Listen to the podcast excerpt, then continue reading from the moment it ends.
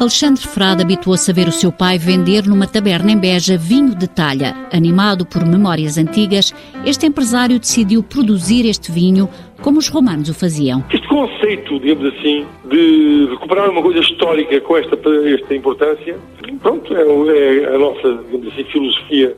Então aqui há uns 20 anos comprei um pouco de terra, vinho de terra ao pé de São já com a ideia de fazer uma vinha própria lá e desenvolver todo este projeto de produção de, de vinhas com base nas caixas antigas, né?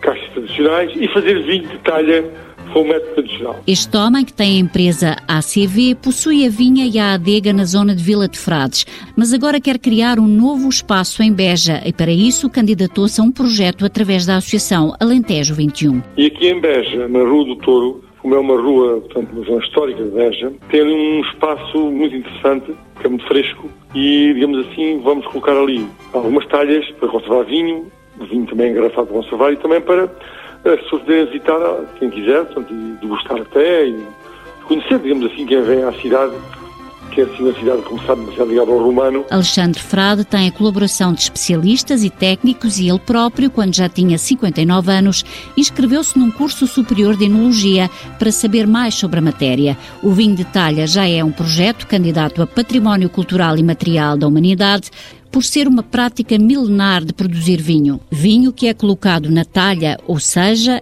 em potes de barro. Onde as massas, as gainhas, os engaços, uma boa parte deles, as películas, são fermentadas conjuntamente com o líquido, não há uma separação. O vinho de talha é aquele onde a talha aperta as massas, se quiser.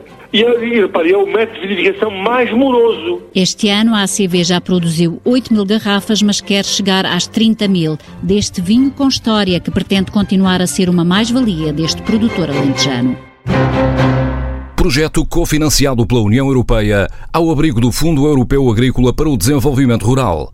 A Europa investe nas zonas rurais.